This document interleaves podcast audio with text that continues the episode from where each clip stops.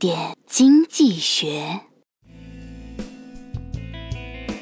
古时男子上门提亲，姑娘若满意，就会一脸娇羞地说：“终身大事全凭父母做主。”若不满意呢，就会说：“女儿还想孝敬父母两年。”古时英雄救了美女，如果英雄长得帅，美女就会一脸娇羞地说：“英雄救命之恩，小女子无以为报，唯有以身相许。”如果不帅呢，他就会说：“英雄救命之恩，小女子无以为报。”我有来世做牛做马，说话的套路古已有之。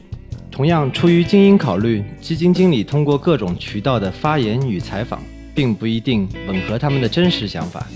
有时他们短期并不看好，往往会避重就轻使用，比如说趋势向好啊，中长期仍具有投资价值，或者相对乐观这些词语。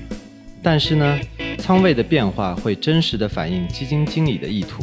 从历史的经验来看，基金实际仓位低点往往是股市的低点。因此，行情好不好，该看涨还是该看空，不要只听基金经理的说法，可以去多看看基金仓位的变化，就不那么容易被套路忽悠住了。